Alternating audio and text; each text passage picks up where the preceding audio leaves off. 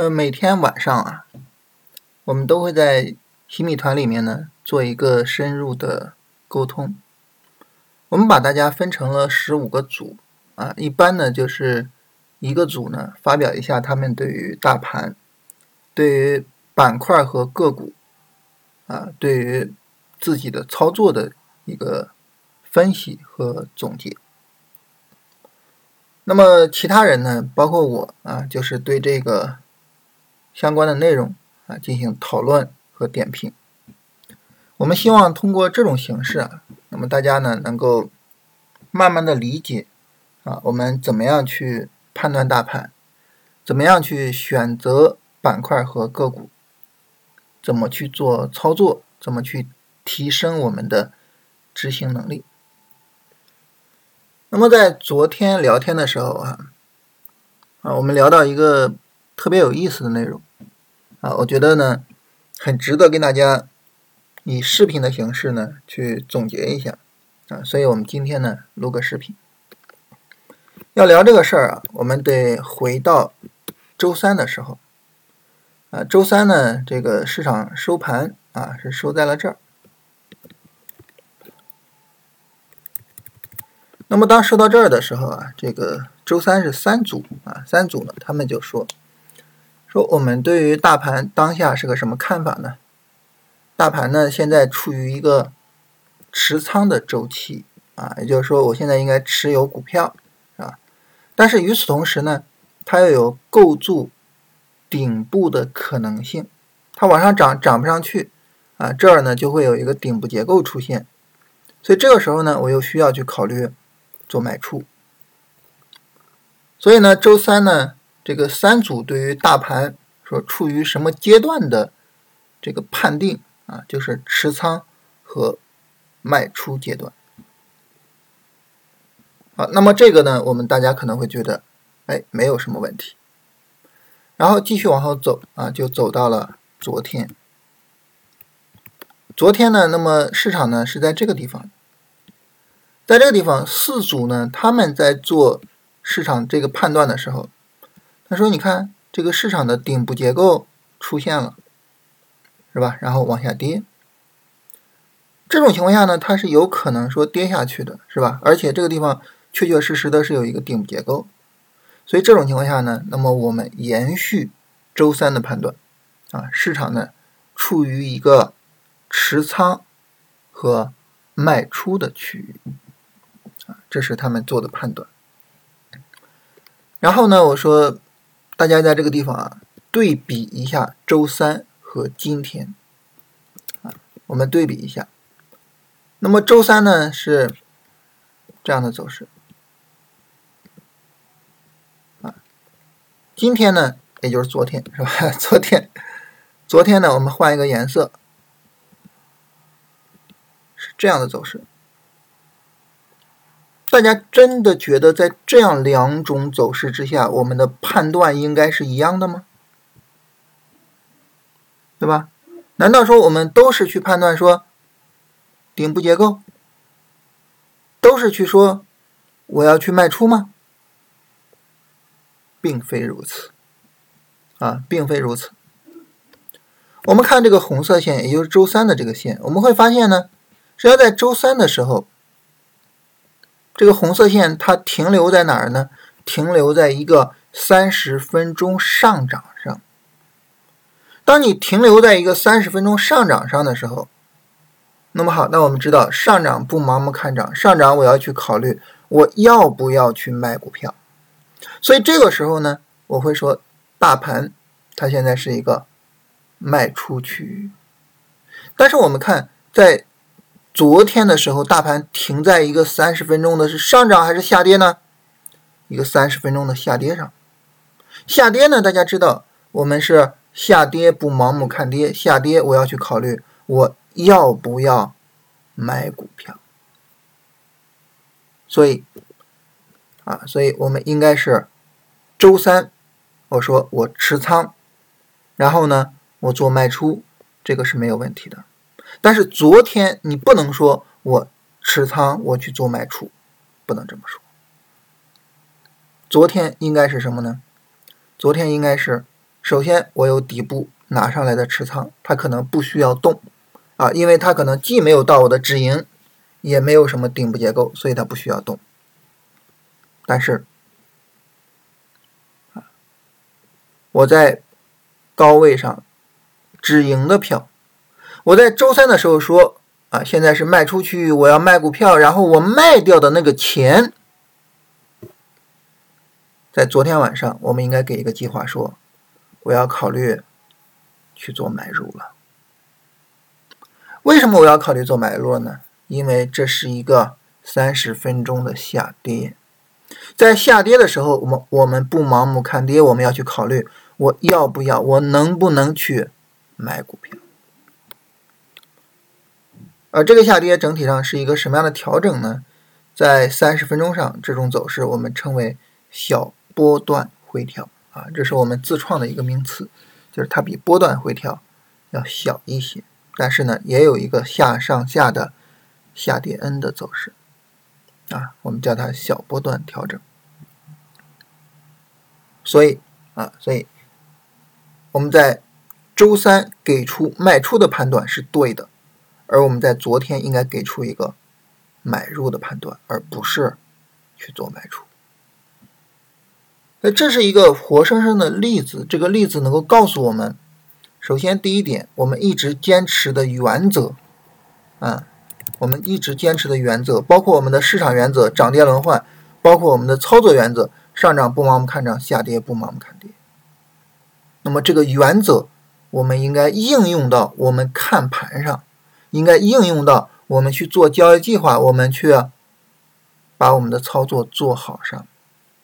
这是第一，第二呢，就是我们要跟大家强调的是什么呢？那就是跟踪。什么叫做跟踪？什么叫做跟踪？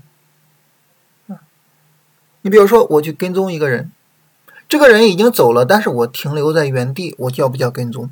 不叫跟踪，对吧？这个人走了，我也跟着他走，他到哪儿我跟到哪儿，这叫跟踪，对不对？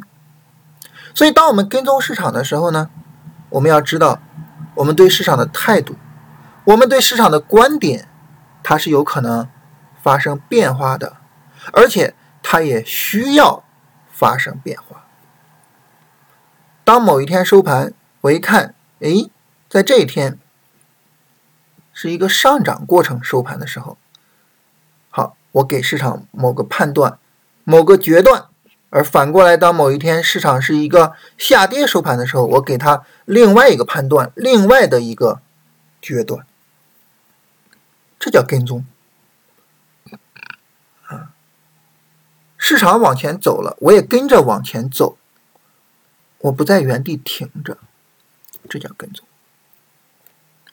那么这两个综合到一起，啊，我们每天晚上做讨论。我们每天晚上做判断，或者我们每天早晨盘前的时候去做交易计划，我们整体上干什么呢？其实整体上就一句话，就是用我们的市场原则、交易原则对市场做跟踪，对交易做计划，这就是我们每天晚上或者是每天早晨盘前应该去做的事情。所以这里面呢，它要求我们两点：第一，啊，我们要对我们的市场原则、对我们的交易原则有深刻的认知，要让这两个原则深入到我们的内心里面，深入到我们的直觉中。你一看市场，你一讨论市场，你一聊交易，就是这一套东西。第二，你真的能够对市场做一些动态的。啊，根据市场的实时走势做出来合适的调整的这种跟踪的一个态度啊，而不要是刻舟求剑。我做卖出啊，然后呢，顶部结构往下跌了，它明明跌到低位了，是吧？跌到低位啊，我还做卖出，那是这是不对的。我们很容易卖到比较低的位置上。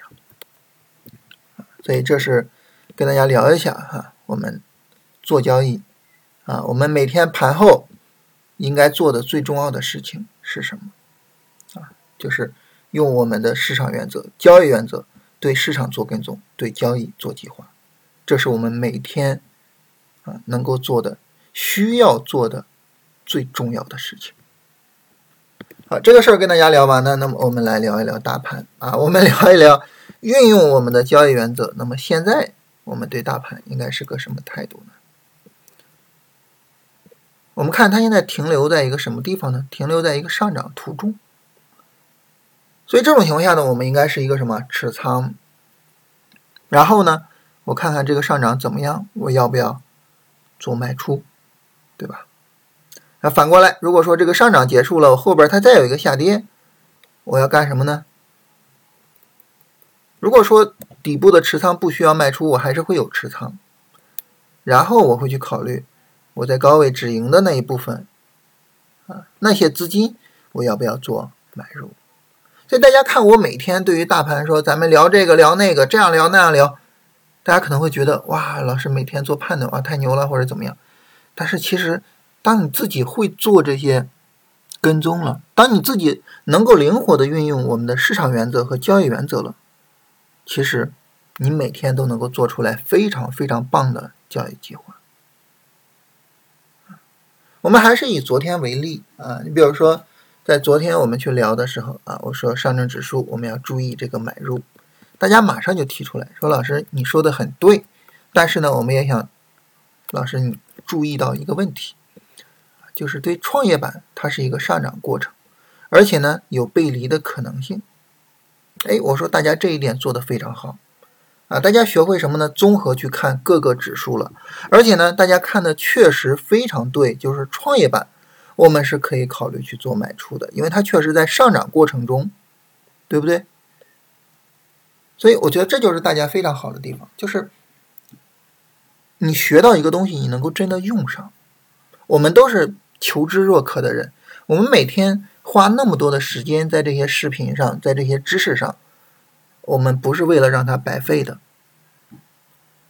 所以这也是为什么每天我都会去跟大家聊这些交易方法的原因，因为我知道我聊的这些东西都会被真正能用它、真正能用好它的人听到啊，所以就是希望大家。能够把这些东西用好它，啊，这是关于大盘啊，我们这个聊一下它的三十分钟的情况。当然，大家知道哈，我们也会比较关注这种长期的表现。而对于长期表现来说呢，那么市场在这儿是一个比较小的调整。那么这个调整只要是不破三四六零啊，或者我们说三四五零，很有可能会向上过三五零零。所以。现在是一个非常非常值得我们去关注的时候，啊，非常值得我们关注，因为市场对三五零零的突破，在整个会扭转、会改变这一波上涨的性质，所以这个是非常从大的级别上非常值得我们去拭目以待、非常值得我们去关注的一个事情。然后今天的板块，我们很明显能够看到啊，今天是各个主流板块。大的反弹的时候啊，大的上涨的时候啊，在这个过程之中呢，我们能够看到，你比如说以白酒为例啊，我们能够看到茅五炉是吧？茅五炉他们的涨幅是最靠前的，所以今天呢，整体上核心资产反弹的比较厉害啊。今天是基金比较赚钱的一天。你看我之前跟大家聊基金是吧？然后呢，我们啊之前做的像赢家供酒啊。我们之前做的像，啊，我们没有做黄台酒业啊，像金辉酒，啊，都有或大或小的调整。所以今天整体上来说呢，就是核心资产反弹的一天。呃，其中呢，就是我们比较看好的核心资产，是是是，排名这么靠后吗？太不给面子了，新能源车啊。呃，我们比较看好就是新能源车这个板块啊，然后昨天也特别强调了新能源车，啊，其中有一只做波段的股票今天涨停。好，来看一下大家问题啊，然后有朋友问说太钢不锈啊，六块钱买的啊，嗯，我们来看一下啊，其实大家不用说自己的价格，为什么呢？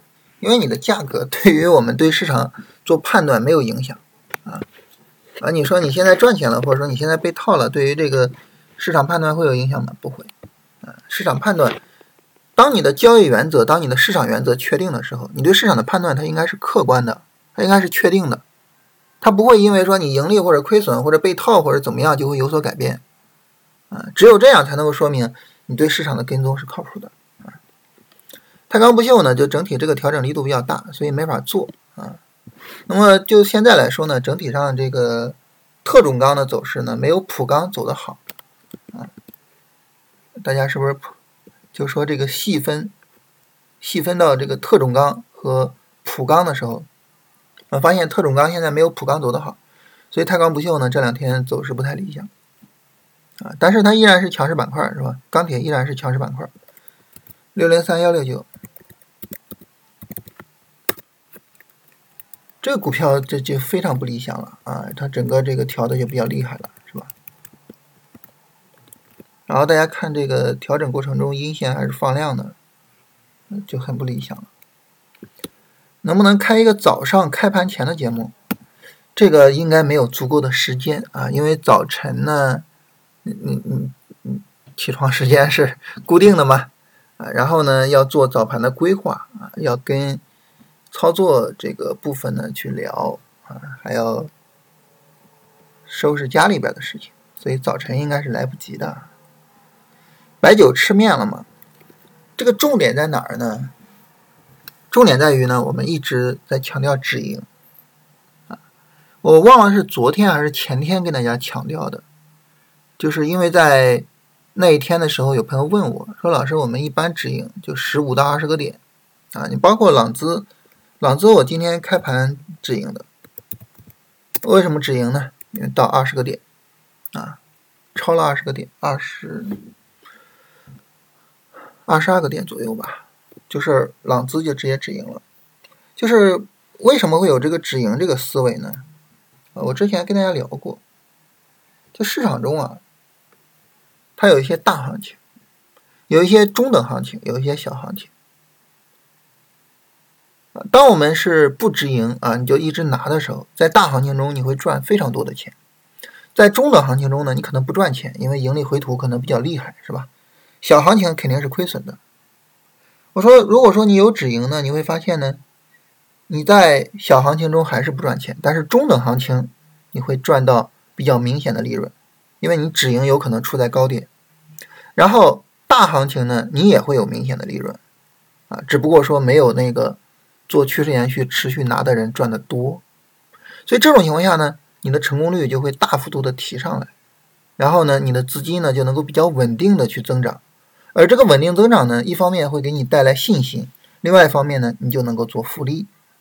所以我们一直强调就是大家做这个止盈，但是呢，当时应该是因为行情好，而且呢，大家有开玩笑啊，说这个动不动的就有涨停股啊，每天都有涨停股。自己不知不觉变成了一个 涨停小王子或者涨停小公主，也是有点可能。说实话，每个人都会有点飘，所以就问我说：“我们能不能够把止盈给放大？”我说：“你看，就是当大盘走到这儿的时候，你去考虑这个问题。实际上呢，它可能并不是说你的能力有多强，而是大盘给你带来了利润，然后让你飘了。所以我说呢，我说这个止盈。”不要去放大，不要去放大，啊，除非说什么呢？除非你非常有把握的去判断，说大盘是这种行情。当大盘是这种行情的时候，那我这个时候我要把止盈放大，就除非是这样。所以，因为我们都有止盈，所以这个呢，只要它拉出来行情，就不存在吃面问题啊。呃，就是我们刚才也看到哈，啊，赢家公酒。今天百分之九是吧？因为我们把赢家公牛选出来。那么，但是呢，你想，从你买进到它最高点多少呢？百分之三十，是吧？所以不存在吃面问题。对于我们来说，我们的吃面会吃在哪儿呢？吃在进场之后没有拉升，直接给扫止损。这种情况下，那你没办法，那你吃面是吧？这个呢，呃，是一个很正常的事情也会经常发生，啊，这种呢就很正常去接受它，啊，没啥可说的。包括我之前反复的说南钢股份，啊，我说南钢股份呢，它也就是没有扫止损，啊，它如果扫了止损，我会毫不犹豫的都出来。所以就是这是一个基本原则的问题。一般我们会把止损放在整个日线调整过程中的最低点的下方一些，啊，一般会把止损放在这种位置上，啊，这要扫了毫不容情，直接就出，啊，所以这种吃面呢就很正常，啊。维尔股份能不能做？呃，维尔股份呢，它整体上还是比较强的啊，在芯片股里边整体上算是比较强的。呃，尤其是如果你对它的基本面比较了解的话，可以去做一个跟踪。但是呢，维尔股份现在呢，它是一个上涨过程，而且呢，日线上是有一个小的背离的，所以这个要注意一下。啊，就如果说它有一个调整跌不下来的话。可能会更好一些，就是不跌破这个低点，到时候去买可能会更好一点。最好能够了解一下基本面啊，因为它并不是一个那种强势股的那种思维，是吧？广汇能源这只股票就比较弱了，你看它在日线上这个高点差非常明显，是吧？非常弱，没法做。同仁堂，同仁堂整个走的还是很强的啊，但是还是一样，就是这种股票呢，它不能作为强势股做，它也没有那么强，它中间整个上涨过程没有一个涨停，是吧？所以你要在了解它基本面的基础上呢，对它去做跟踪。这只股票整个行情发展的对称性还是挺不错的，我们看拉升一个大的调整，拉升一个大的调整，拉升。现在是走再走一个大的调整是吧？它后边可能哎跌不下来，会再有拉升，所以整个行情还是不错的。如果说对基本面有了解，可以去做跟踪，但是整体的行情就是它没有那么强，是吧？什么时间直播啊？我们一般是在周四上午十点到十一点。如果说呢是那个策略会啊，策略会的话呢，一般在中旬啊，策略会是周三。我一般想不起来跟大家说这个事儿啊，就想不起来给自己做这种广告，所以呢，炒股好的人都是敬畏市场的，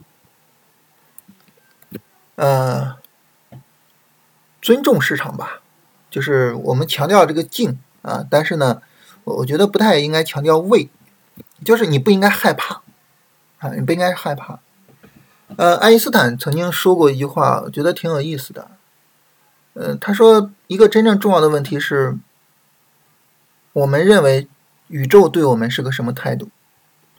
啊，就是你你觉得宇宙是一个阴森森的，一个和善的，还是一个恐怖的巨无霸，还是怎么样？就是你你认为宇宙对我们来说是一个什么样的一个？所以有些时候我会想，就是对于我们来说挺重要的一个问题就是。我们认为市场对我们是什么态度？你会觉得市场像老虎一样吃人不吐骨头，市场像狐狸一样狡猾，还是说市场是一个和善的一个状态呢？这是一个很有意思的问题啊。那在我看来呢，我觉得市场是一个客观的，是一个面无表情的。他是这样子，而且他总是这样子，所以我我不会去害怕他，但是呢，我会尊重他，啊，所以我会强调静，但是我不强调畏，但是谨慎的话，应该是，嗯，怎么说呢？比较适合我的，是吧？可能谨慎未必是对的，但是谨慎是比较适合我的啊。天域生物。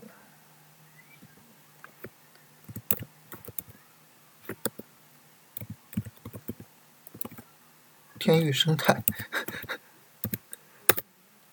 呃，天域生态走势不太好，一般，为什么呢？不是走势问题，是它的成交量。我们看成交量都是比较大的阴线的量，成交量不太好。当然，这个走势本身做的话没有什么问题就是成交量不太好。大家在做的时候注意一下量价配合。如果五分钟突破没有进场，是不是必须等？如果五分钟没有突破，突破没有进场，你等一个五分钟调整，你看它的力度，力度小的话可以进一下，但是最好还是在应该进场的时候进，否则整个操作会比较别扭。呃，怎么加入洗米团？大家在我们每个声音里边呢，都能看到一个声音简介，你往下翻就能够看到。振兴在这儿呢，放了一个点这里报名洗米团啊，这是一个链接，你点进去就可以了，然后就能够看到相关内容。加入之后呢，加一下我们的微信群。呃，我觉得老师很累啊，操心的工作又不是暴利。这个我在洗米团里面说过啊，因为我们聊呢，晚上聊聊了四天了啊，就等于呢有四个组做了他们的文档。说实话，我觉得每个组做的都非常好。呃，你说做这个工作累不累呢？其实，他跟我们做很多工作一样啊，都是非常累的，而且每天的工作时间也是比较长的啊，非常累。但是呢，当我看到那四份文档的时候，说实话，我就不觉得累了啊。为什么呢？因为真的我看到大家学有所成啊，我觉得这个是最有意义的事情。资金只有一万多，能不能加洗米团？其实你说从知识的角度啊，那么无论是我们的洗米团呢，还是训练营啊，这个对于我们来说，我我们都是非常有自信的，就这些知识是非常有意义的。但是呢，你确实要考虑这个投资回报的问题，是吧？如果说我们的本金只有一万多，那这个时候，这个这个这个资金压力就会比较大一点。同时呢，就是当本金只有一万多的时候，我我说实话啊。就是这个时候，你在股票上投入太大的精力，可能也是不合适的。你这个时候可能更应该在工作上，在创造收入来源上，去投注更大的精力。为什么呢？因为股票投资这个东西啊，它的盈利的百分比是有天花板的。啊，我们知道这些投资大师年化收益能到百分之二十，就非常厉害了。那你说你一万块钱？嗯，做复利，它什么时候才能够滚起来呢？对吧？所以这个时候你在股票投资上投注那么大的精力，但是回报却这么小，它值得吗？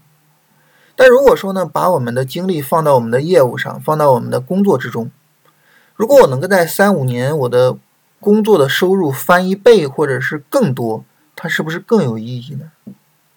我觉得这个事情很值得大家去思考。你比如说，我们三十岁之前，我们在就是把我们的精力投注到工作上，在三十岁之后呢，我们工作有所成就，这个时候呢，我可能有足够的本金了，我可能整个人非常成熟了，这个时候做交易是不是更好一些呢？就这个事儿是跟大家分享一下，因为我自己呢是在学校里边去做股票，大学的时候就做，做的比较早。所以，我我自己能够感受到，就是当你年轻的时候，当你就是那个时候，呃，不够成熟的时候，做的交易决策确实是不够完备的。有些时候它可能是一个知识的问题，但是也有些时候呢，可能是这个人的成熟度的问题。而成熟度呢，它永远来源于你的经历，来源于你的人生的积淀，它是快不得的。所以有些时候，我觉得。投资这个事情是不是三十岁以后去做会更好一点啊？如果重新规划我的人生，我我我不知道我会不会在这一点上去做一个改变，我不知道啊，因为老天爷也不给我这个机会，是吧？呃，我不知道，但是呢，我觉得这个确实是很值得我们去思考的。小波段走完的标准是什么呢？嗯，对于一个小波段来说，那么它同样的，我们能够在五分钟里面去。拆分这个行情段落，所以呢，这个小波段呢，能够在五分钟里面拆分成一段一段的啊，就是整体上这就是一个下跌反抽，一个下跌啊。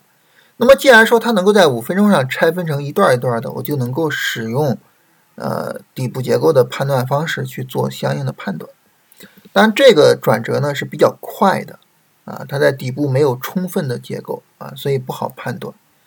啊，你比如说像下午的这个底部呢，五分钟上是有一个充分结构的，是吧？底部抬升的结构，我们可以据此去做判断。中医概念，呃，是不是没有后续力量了？对，中医涨得厉害，调的也厉害啊，没有后续的力量。然后碳中和现在也在就是比较弱啊。我们现在我我们之前比较关注三个板块啊，分别是钢铁、医美和。白酒啊，这三个板块呢陆续走出了行情。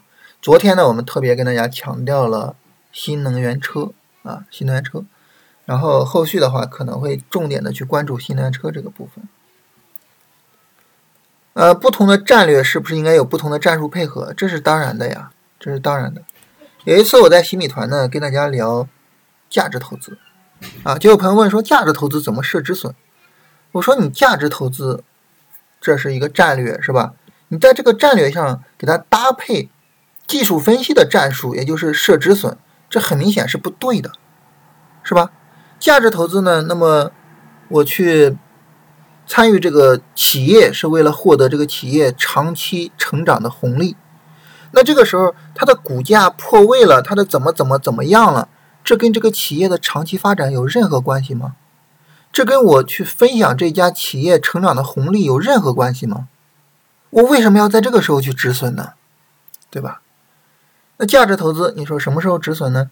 价值投资唯一的止损方式就是这一家企业的经营出了问题。所以呢，战术它一定是在战略的指导下去进行选择和使用的啊，这个是没有问题的啊。包括后边举的这个例子也没问题啊。进攻呢，放大一点止损，尽量持有，是吧？防守呢，就严格的止损，严格的止盈。啊，这个没有问题。包括我刚才说止盈这个事情，我也是说呢，就是在当前的市场环境下，是吧？你该止盈就止盈。但是当市场环境变了，你说我多拿一拿，没有问题啊。这个说的非常好，应该主客观去做结合啊。对，我们可以这样去进行思考。太钢不锈是不是属于龙回头？太钢不锈的问题就是我刚才说的，就是这个调整太大了。新华网，